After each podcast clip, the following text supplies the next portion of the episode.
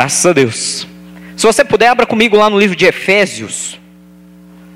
Efésios, a epístola de Paulo aos Efésios, a igreja que estava na cidade de Éfeso, capítulo 1.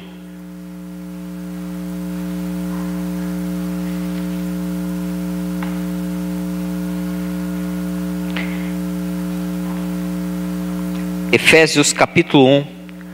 Hoje nós vamos ver justamente qual era a descrição do apóstolo Paulo para a igreja que estava em Éfeso. Em Éfeso. Se você pudesse traduzir hoje, se nós pudéssemos trazer para a nossa linguagem de hoje, podemos resumir alguns preceitos da vontade de Deus dentro dessa carta e podemos mudar e talvez dizer, olha, essa não é a igreja dos Efésios, da igreja que está na cidade de Éfeso. Talvez essa seja a igreja que está na aldeia da Serra, entre Barueri e Santana de Parnaíba. Talvez Paulo estivesse realmente trazendo essa palavra, não somente pensando naquela igreja, mas eu creio de todo o meu coração que o Espírito Santo moveu ele a trazer essa escritura de tal maneira que ela chegasse hoje para a nossa realidade. Se você puder, acompanhe comigo, Efésios capítulo 1, versículo 1 diz assim: Paulo, apóstolo de Cristo Jesus, pela vontade de Deus, aos santos e fiéis em Cristo Jesus que estão em Éfeso, a vocês, graça e paz da parte de Deus, nosso Pai e do Senhor Jesus Cristo.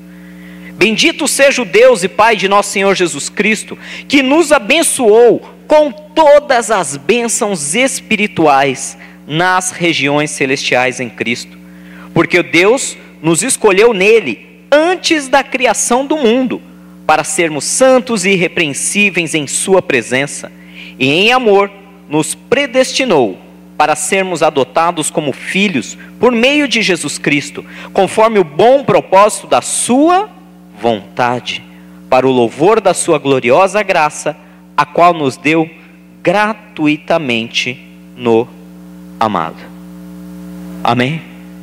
Até aí, vamos Vamos dividindo esse texto para que a gente possa compreender. A primeira coisa importante que podemos tirar desse texto, com relação à vontade de Deus que Paulo fala, o próprio apóstolo Paulo fala, é que ele, se colocando na condição de apóstolo e servo de Jesus Cristo, ele não podia fazer nada por ele mesmo.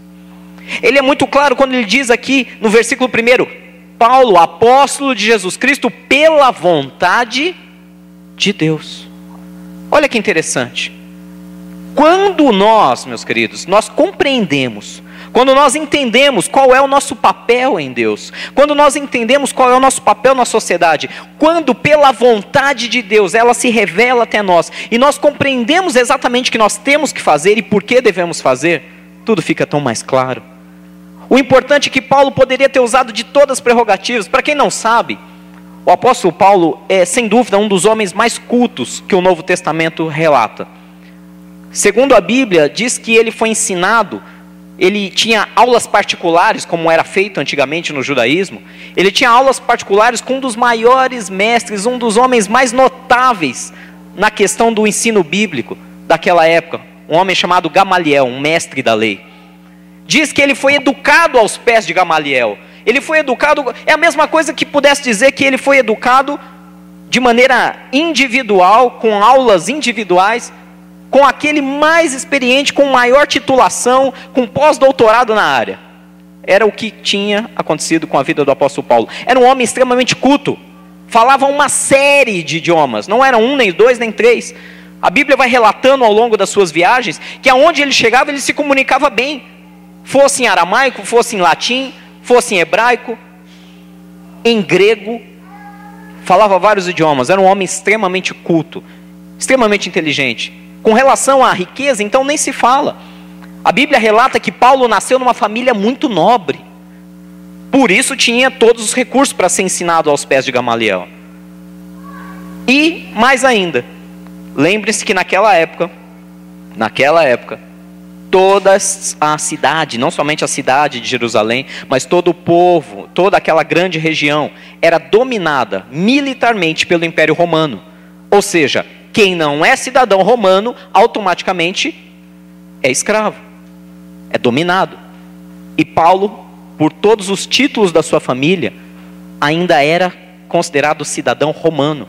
Era um dos poucos que não era escravo. E aí eu acho muito interessante quando Paulo fala, através das suas cartas, que olha, eu me fiz de escravo para com os escravos. Eu me fiz de tolo para com os tolos. Me, ele queria dizer que ele abria mão de todos os seus recursos, de toda a sua inteligência, todo o seu conhecimento, todos os seus diplomas. Certa vez ele foi até mais agressivo, quando ele falou: Olha, todos esses diplomas, todo esse dinheiro, toda essa, é, é toda essa fama que eu tenho, eu considero como esterco perto da grandeza de servir a Jesus Cristo. Ele era até radical e uma coisa ele poderia fazer: ele poderia se gabar. Ele poderia esnobar e dizer: Olha, está vendo tudo que, eu, que Deus me fez ser? E ele diz: Não. Ele dá apenas uma descrição. Entre todas as características dele, entre cidadão, entre dinheiro, entre poder, entre conhecimento, ele fala: Sou apenas um apóstolo de Jesus Cristo e segundo a vontade de Deus. Quem você é segundo a vontade de Deus? É uma pergunta meio complicada para se responder de, de primeira. Mas eu te pergunto nessa manhã, pense nisso. Quem você é segundo a vontade de Deus? Eu não estou perguntando quem você é hoje, quem você é agora. Eu acho tão interessante quando às vezes nós encontramos algumas pessoas. Recentemente eu encontrei um, um colega muito antigo, de época de, de colégio ainda. E ele perguntou: O que você faz da vida? É uma pergunta tão óbvia, né? O que você faz?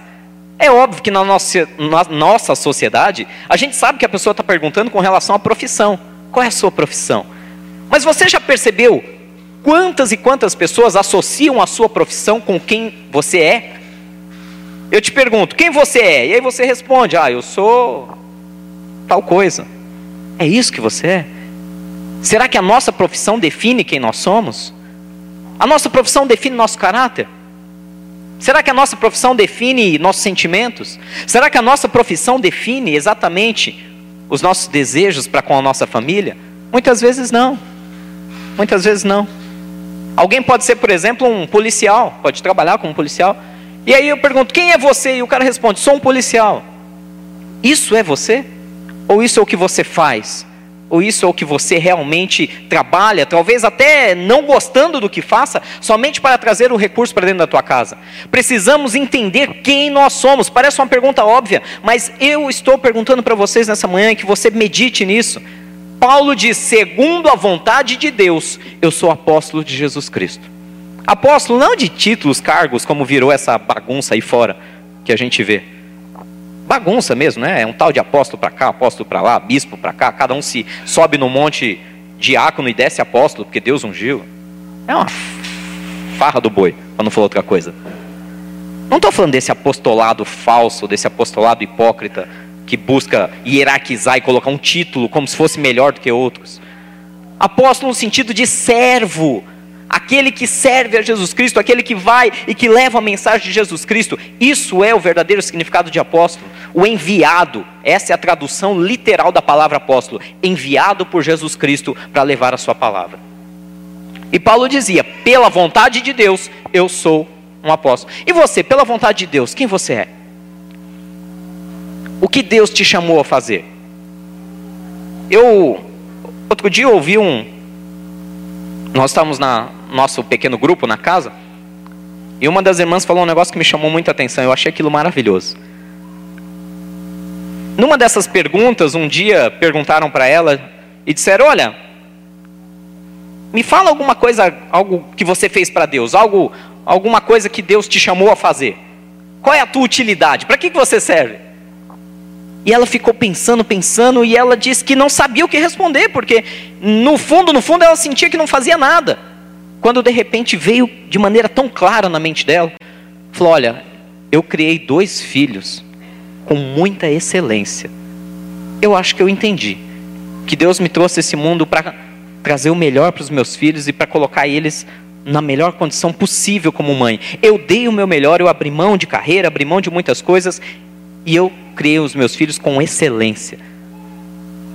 Talvez ela não, não tenha noção disso, mas eu fui para casa meditando naquilo, eu falei, tá aí, uma pessoa que entendeu propósitos de Deus. Alguns podem considerar isso banal. Ah, mas não poderia ter sido, sei lá, uma engenheira, uma escritora.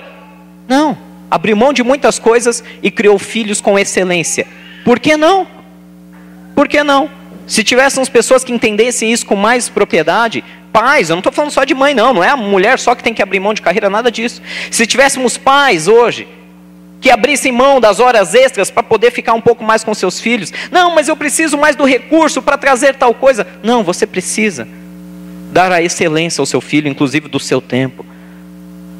Tem pessoas que já estão entendendo o que são em Deus. Paulo era apóstolo de Jesus Cristo pela vontade de Deus. E aí eu vou deixar essa pergunta para vocês, vocês vão meditar nela com carinho. Pela vontade de Deus, qual é a vontade de Deus para a sua vida? Já pensou nisso? O que, que Deus espera de você? O que Deus gostaria que você fosse? O que Deus gostaria que você fizesse a cada dia? E diz lá ainda, versículo 3: Bendito seja o Deus e Pai de nosso Senhor Jesus Cristo, que nos abençoou com todas as bênçãos espirituais. Em algumas traduções fala toda sorte de bênçãos nas regiões celestiais. Tem um outro problema que nós por não conhecermos a vontade de Deus, nós perdemos tempo. Eu já falei isso em alguns cultos atrás. A Bíblia relata que Deus já nos abençoou. Diz que ele já fez. Nas regiões celestiais, é como se ele tivesse feito uma espécie de um depósito. Deus pegou todo aquilo que nós chamamos de bênção, seja saúde, seja recurso, seja o que for, paz, ele pegou aquilo que nós chamamos de bênçãos, colocou num grande depósito chamado região celestial. E disse: Olha, aqui nos céus já estão preparadas todas as bênçãos. Todas as bênçãos do Jaime já estão aqui com o nome dele etiquetada com código de barra. Está bonitinho aqui. A dispensa está pronta. Todas as bênçãos de cada um de nós. Nós temos literalmente um armazém de bênçãos nas regiões celestiais. É o que fala a vontade de Deus. Agora pare e pensa comigo por um segundo muito simples. Faz um raciocínio muito simples comigo. Se Deus preparou todo um, um, um arsenal chamado de bênçãos nas regiões celestiais e já preparou para cada um de vocês, qual é a intenção dele? Para que Deus prepararia um lugar, um armazém de bênçãos com o seu nome, se não fosse para te abençoar? Qual é a vontade óbvia de Deus nesse ponto? A óbvia vontade de Deus é que nós sejamos abençoados. Porém, ele deixa claro um ponto aqui: ele já preparou tudo nas regiões celestiais. Muitas vezes não está aqui visível, muitas vezes não está aqui palpável. E aí entra o grande segredo, aonde nós temos que entender como trazer a existência, como trazer algo do mundo espiritual para o mundo físico. Como trazer a luz literalmente? Como você faz com que a vontade de Deus se revele na tua vida de tal maneira que aquilo que ele já preparou para você aconteça? Como fazer isso? Você já se perguntou isso? Já se perguntou? Você tinha ideia que Deus já preparou tudo que você precisa? Até o teu último dia de vida, até o meu último dia de vida, já está tudo preparado. Tudo o que eu preciso. Cada centavo, cada respiração, cada batimento do meu coração. Deus preparou todas essas coisas. A diferença é como nós vamos trazê-la, como nós vamos alcançar isso, como que nós vamos fazer com que isso seja vivo em nossas vidas. Então diz lá que no versículo 5: Em amor ele nos predestinou para sermos adotados como filhos por meio de Jesus Cristo, conforme o bom propósito da sua vontade. Esse é o primeiro passo que nós já estamos fazendo. Graças a Deus nascemos todos nós num país de grande maioria cristã. Por que, que eu falo graças a Deus? Porque através do sacrifício de Jesus Cristo é a primeira porta que nós temos para acessar esse armazém.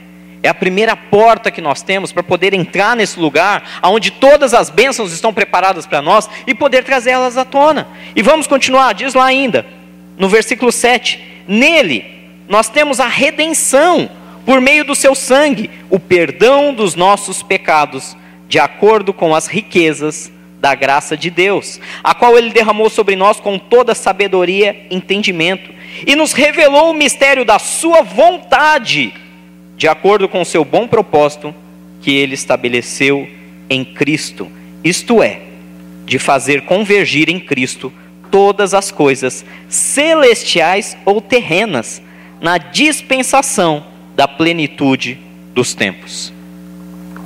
O que Paulo está nos dizendo nessa manhã é que através do sacrifício de Jesus Cristo, através do sangue derramado na cruz do Calvário, nós temos acesso ao perdão dos nossos pecados. Nós não somos melhores, nós não merecemos perdão algum. A diferença é que, pelo que Jesus fez por nós, nós podemos receber o perdão dos nossos pecados. E quando nós recebemos o perdão dos nossos pecados pelo sangue de Jesus Cristo, aí sim nós começamos a viver, a colher essas bênçãos que estão armazenadas para nós, começamos a trazer a elas a existência e podemos então desfrutar da vontade de Deus para as nossas vidas. Meu querido, primeiro passo, eu vou ser enfático nessa manhã com você. O primeiro passo para se viver a vontade de Deus, para entender qual é a vontade de Deus para o seu coração, a única maneira é aceitando a remissão dos nossos pecados pelo sangue de Jesus Cristo o que graças a Deus todos nós já temos feito. Essa é uma maneira. Ah, mas isso parece tão simples. Não, não é. Não é. Ontem eu estava conversando com, com a pastora Vanessa. Existe uma diferença muito grande em reconhecer nossas falhas em se arrepender das nossas falhas. É uma diferença muito grande. Eu posso reconhecer, meus erros, mas enquanto eu não desejar profundamente mudar os meus erros, não tem efeito algum. É lógico, reconhecer é um primeiro passo, mas mais do que reconhecer, mais do que reconhecer minhas falhas, meus erros, meus medos, meus pecados, meus anseios mais obscuros, antes mesmo de eu poder me livrar deles, eu preciso reconhecê-los. Mas tem um passo que é fundamental para entrar dentro dessa vontade de Deus, que é eu estou arrependido disso, eu não quero mais saber disso. Eu quero mudança de atitude. E que essa palavra nessa manhã possa incendiar o teu coração a ponto de olhar para si mesmo e falar: o que eu preciso mudar? O que eu preciso mudar? Quais são as transformações? O que eu preciso deixar? O que eu preciso fazer para viver a vontade de Deus para mim e para minha casa? Estamos dispostos mesmo a dar esses passos? ou entramos pela, pelas portas da igreja aos domingos somente para ouvir um bom sermão, para ter o nosso coração um pouco mais massageado e voltarmos para nossa casa. Precisamos pensar se não estamos apenas passando o tempo, ou se estamos buscando de fato que Deus manifeste a vontade dele em nossas vidas. Eu quero que Deus manifeste a vontade dele na minha vida. Eu tenho certeza que vocês também buscam por isso. Diz lá no versículo 11, que nele fomos também escolhidos, tendo sido predestinados conforme o plano daquele que faz todas as coisas segundo o propósito da sua vontade. Você não está aqui por acaso. Ele escolheu a sua vida. Você já fez uma pergunta simples? Por que você nasceu na família que você nasceu? Já se perguntou isso? Tem gente que pergunta todo dia, né? Oh Deus, que família é essa que o Senhor me deu? Você já se perguntou Nunca passou essa, essa, essa maluquice? Será que só eu tenho esses lapsos às vezes? Às vezes eu acho que eu sou meio maluco nesse ponto. Eu fico às vezes perguntando, Deus, por que essa família? Por que aqui no Brasil?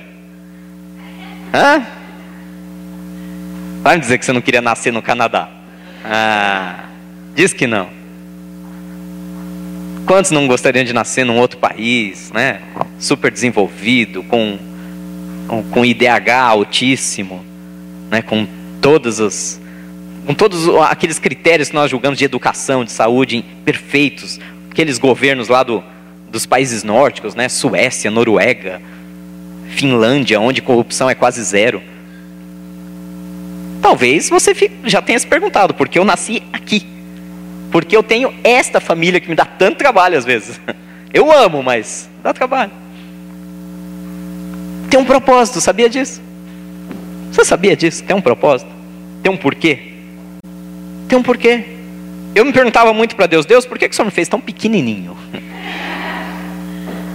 Puxa vida, minha mãe não podia ter pelo menos 1,70, Deus. Você vai me dar uma mãe de um metro e meio? Um metro e meio, pasme você, minha mãe tem um metro e meio.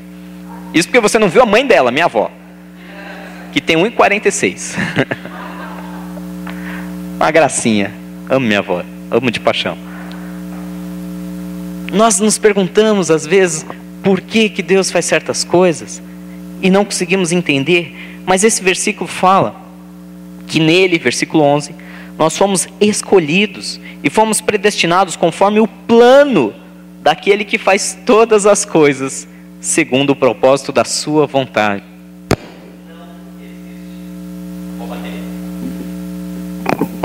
Não existe coincidências para Deus. Não existe coincidências para Deus. Você não nasceu na família que nasceu à toa. Você não nasceu no país, na cidade que você nasceu à toa. Tudo existe um propósito, um plano de Deus para abençoar e te fazer ter uma vida plena. Você só vai conseguir ser pleno em alegria, em paz, em tudo aquilo que preenche o teu coração, no dia em que você entender quais são os planos de Deus para a sua vida. Não adianta reclamar. Não adianta falar, Deus, eu quero outra família. Não funciona. Deus, eu quero nascer em outro país. Não dá mais, já nasceu aqui. Eu quero ter green card. Quero ir embora para os Estados Unidos. Você até pode ir, pode até trabalhar, mas vai ter que pagar um alto preço para ter o, o, o green card e poder ser um cidadão americano. Vai ter que pagar um preço alto para viver num país da Europa. Você pode. Só que talvez você não seja pleno se você não conseguir entender o porquê você estar aqui hoje. Porquê você tem a família que tem, porque tem a esposa que tem, os filhos que tem, os pais que tem. Porquê está sentado hoje nessa cadeira dentro de uma igreja? Porque existe um plano de Deus. Enquanto você não entender qual é, e eu vou voltar a dizer uma coisa que eu disse algumas semanas atrás. O plano de Deus não é, é ele não é uniforme. Ele é diferente com cada um.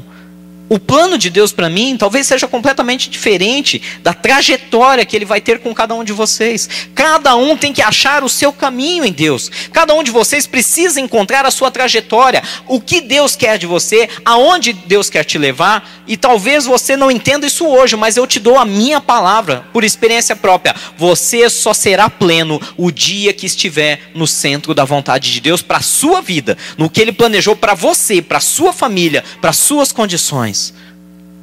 É a única maneira. Se você continuar comigo, diz lá no versículo 12: a fim de que nós, os que primeiro esperamos em Cristo, sejamos para o louvor da Sua glória. Ele espera que nós o adoremos, ele espera que a nossa vida seja um motivo de louvor à glória dele. Que a nossa vida seja tão satisfeita, tão plena, tão boa. E quando eu falo boa, não é só regalia, dinheiro, nada disso mas que o teu coração seja tão cheio de alegria e paz, que as pessoas que olham ao redor falam: Olha, glórias sejam dadas ao nome do Senhor. Porque olha que dá gosto de ver essa pessoa andando no propósito da vontade de Deus. Versículo 13: Quando vocês ouviram e creram na palavra da verdade, o evangelho que os salvou, vocês foram selados em Cristo com o Espírito Santo da promessa que é a garantia da nossa herança, até a redenção daqueles que pertencem a Deus para o louvor da sua glória. E por essa razão, versículo 15: Desde que ouvi falar da fé que vocês têm no Senhor Jesus e do amor que demonstram para com todos os santos, não deixo de dar graças por vocês, mencionando-os em minhas orações. Peço que o Deus de nosso Senhor Jesus Cristo, o glorioso Pai, lhes dê espírito de sabedoria e de revelação, no pleno conhecimento dele. Oro também para que os olhos do coração de vocês sejam iluminados, a fim de que vocês conheçam a esperança para a qual ele os chamou e as riquezas da gloriosa herança dele nos santos, e a incomparável grandeza do seu poder para conosco, os que cremos, conforme a atuação da sua poderosa força. O que Paulo está dizendo é: resumindo em poucas palavras, eu oro para que vocês conheçam a Deus plenamente. Eu oro para que vocês entendam o projeto dele para suas vidas.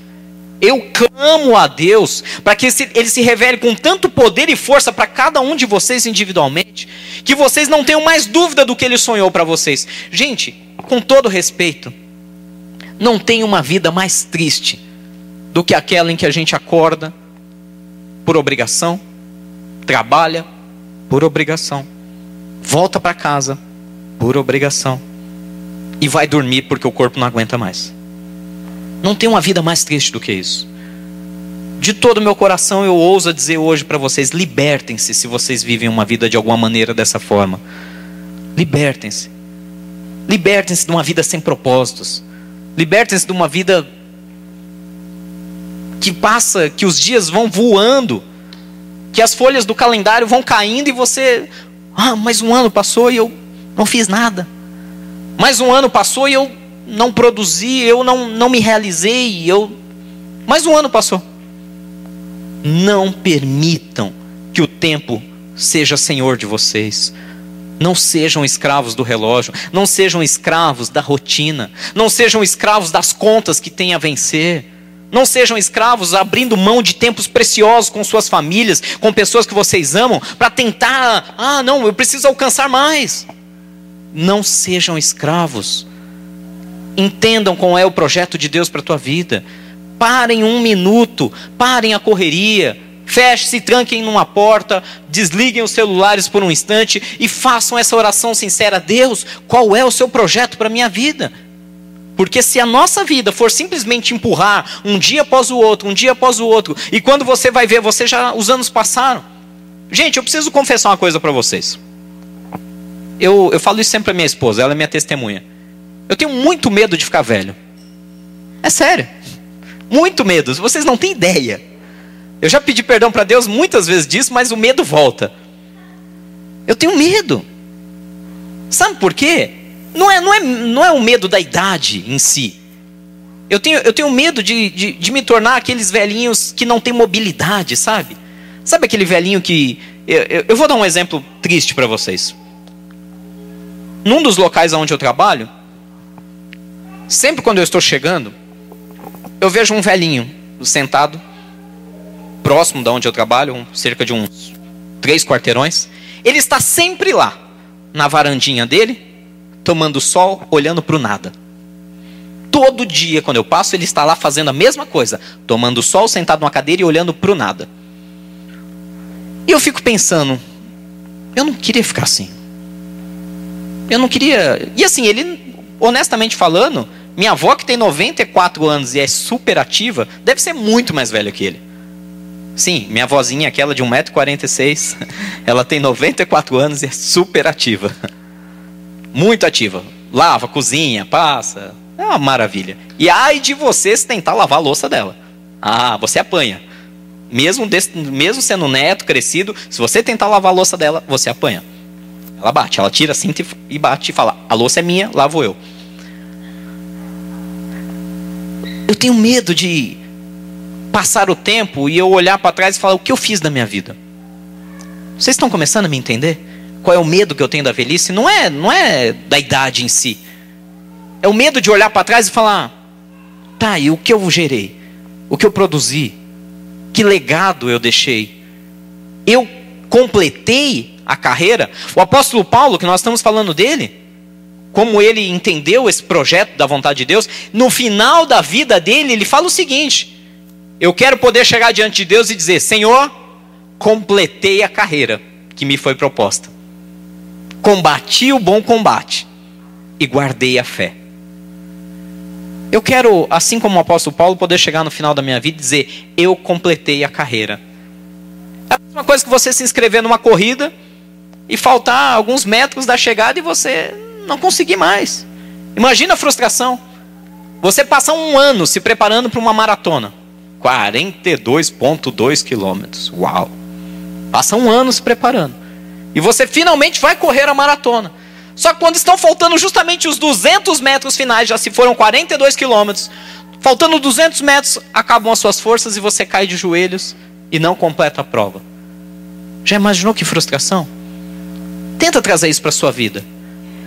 Já imaginou? Os anos passam, você cria os seus filhos com, com todo o teu carinho, com todo o teu amor, você luta, você trabalha, você faz coisas que nem você achou que ia conseguir.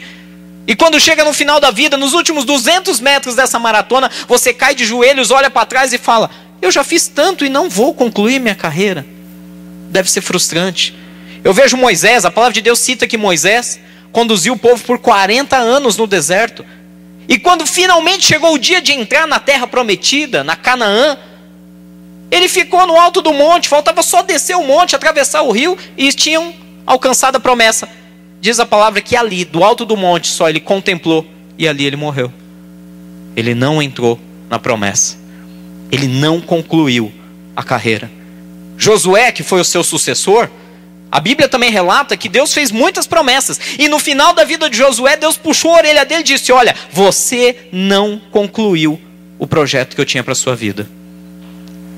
Não deixa, volta a dizer, não deixa um dia após o outro empurrar e decidir o que você faz ou não faz.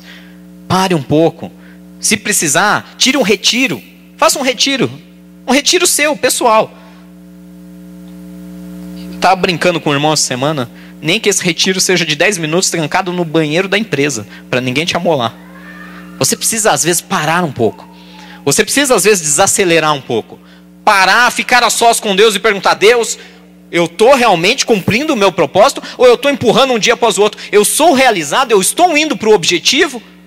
Ou eu estou apenas gastando tempo que não vai me levar a lugar nenhum? Conselho de amigo eu dou para vocês nessa manhã. Se alguma coisa está desviando vocês do seu maior projeto de vida, do, daquilo que Deus sonhou de maneira tão linda para vocês, se algum medo, alguma angústia, um, sei lá, um vício, qualquer coisa, qualquer coisa esteja te prendendo, pare, pense, faça um voto com Deus, abra mão disso. Deixa isso para trás. Não deixe que a sua carreira não seja cumprida por causa de poucos passos. Continuando aqui para a gente encerrar. Diz aqui, versículo 20: que esse poder ele exerceu em Cristo, ressuscitando-o dos mortos e fazendo-o assentar-se à sua direita nas regiões celestiais. Muito acima de todo governo e autoridade, poder e domínio, e de todo nome que se possa mencionar, não apenas nessa era, mas também na que há de vir, Deus colocou todas as coisas debaixo dos seus pés, e o designou cabeça de todas as coisas para a igreja, que é o seu corpo, a plenitude daquele que enche todas as coisas em toda e em qualquer circunstância. Algo que eu preciso terminar falando com vocês. Talvez você pense: puxa, pastor, eu, eu tenho um plano, eu tenho um projeto, eu até sei do que Deus tem para minha vida, porém eu não tenho recurso, eu não tenho tempo, eu não nasci no lugar certo, na, na condição certa. Talvez você esteja olhando para suas limitações hoje, ou as, as faltas de, a falta de habilidades que talvez você tenha em lidar com algumas circunstâncias, na família, sei lá onde for. Talvez você está olhando hoje para os limitadores da vontade de Deus para a tua vida. E eu te aconselho de todo o meu coração: não olhe para o que limita você de viver o sonho de Deus. Porque essa mesma palavra diz na sequência que Deus exaltou o Jesus Cristo, nosso Senhor, de tal maneira que colocou todas as coisas debaixo dos seus pés. Todo domínio, todo principado, toda potestade, ou seja, todas as coisas estão sujeitas a os pés de Jesus Cristo. E aonde nós aprendemos com isso? Que se nós temos limitações hoje, se nós temos problemas hoje que nos impedem de viver a vontade de Deus plena, é muito simples. Senhor, tu és maior do que essas limitações. Deus, o Senhor é muito mais poderoso. Se eu não consigo, Ele pode fazer sucumbir todos esses problemas, esses medos. Se nós levarmos a Ele, diz que todas as coisas convergem para Ele. Deus preparou um plano de tal maneira que todas as circunstâncias da minha vida, da sua vida, conver elas convergissem para Jesus Cristo, de tal maneira que Jesus dissesse: problema que está limitando o Rogério, debaixo dos meus pés a partir de agora.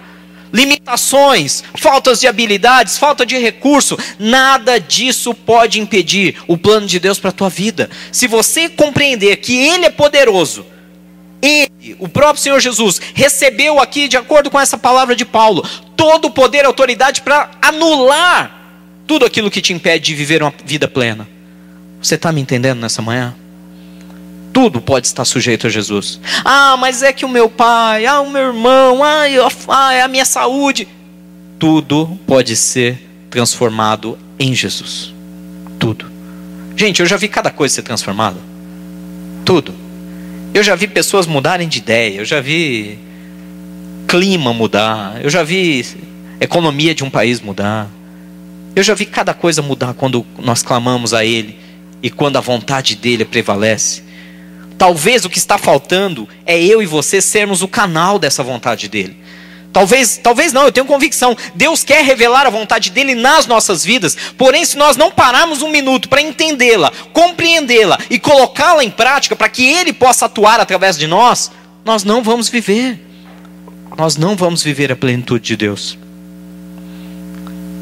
Vou voltar à primeira pergunta para encerrar. Quem é você, segundo a vontade de Deus? O que ele planejou para você? Qual é a vontade de Deus para sua vida? Volto a dizer, por favor, não se limite a dizer uma profissão. Não se limite a dar um cargo, um título. Quem é você segundo a vontade de Deus? Isso inclui toda a tua essência. Como é o teu coração? É inclinado para o mal ou não? É inclinado para a corrupção ou não? Nós criticamos tanto a corrupção, é lógico, com razão. Mas se nós não entendermos que se estivéssemos no lugar dele hoje, no lugar dos governantes hoje, talvez faríamos a mesma coisa. Certa vez eu ouvi uma pergunta: você é honesto porque você é honesto? Ou você é honesto porque nunca teve oportunidade de não ser? E eu fiquei na dúvida, falei, não sei, nunca tive oportunidade de não ser. É verdade. É verdade. Eu guardo princípios, mas também nunca ninguém abriu uma mala de um milhão na minha frente e falou: toma, isso é seu. É lógico que eu estou cada dia mais preparando meu coração para que, mesmo que isso aconteça um dia, eu não venha cair nessa armadilha. Eu estou lutando para continuar sendo honesto a cada dia. Tem pessoas que não, tem pessoas que não, eu sou honesto, mas na hora que abre a mala, mudei de ideia. Eu era honesto até agora. Sim, gente, o ser humano é assim. Precisamos ser transparentes. Não sabemos. Agora, você conhece a si mesmo, você sabe das suas limitações. Você sabe que, que talvez podendo ser tentado por tal coisa, você tem que lutar contra isso. Por isso eu estou perguntando: quem você é segundo a vontade de Deus? Não quem você é agora, nem, nem não só os teus sonhos, mas o que Deus planejou para você. Uma vez eu ouvi uma pregação muito estranha. O pregador começou perguntando: O que você quer que escreva na sua lápide? Falei, uau, que motivacional. o que eu quero que escreva no meu túmulo? eu ainda pensei, né, aquela resposta bem de cheio do Espírito Santo. Não vou para o túmulo, Jesus volta antes. Mas é uma pergunta interessante como nós gostaríamos de ser lembrados. Eu gostaria muito de ser lembrado, eu não tenho ideia ainda da plenitude da, da vontade de Deus para minha vida, mas eu gostaria muito de ser lembrado como aquele que combateu o bom combate, concluiu a corrida e que guardou a fé. Pense nisso com carinho. Nós encerramos esse tema aqui hoje com sobre a vontade de Deus. Pega esse texto, leva ele para casa, mastiga ele com no bom sentido, com mais vontade. Gasta tempo, Efésios capítulo 1, gaste tempo nesse texto. Procure entender o que Paulo estava tentando dizer, como é importante entrarmos no centro da vontade de Deus, como é importante entendermos que mesmo que a gente não consiga, acha que não vai conseguir, Jesus está acima de toda limitação, de todo o nosso problema, e Ele pode nos dar condições para vencer tudo isso. Que você guarde essa palavra no seu coração. Amém?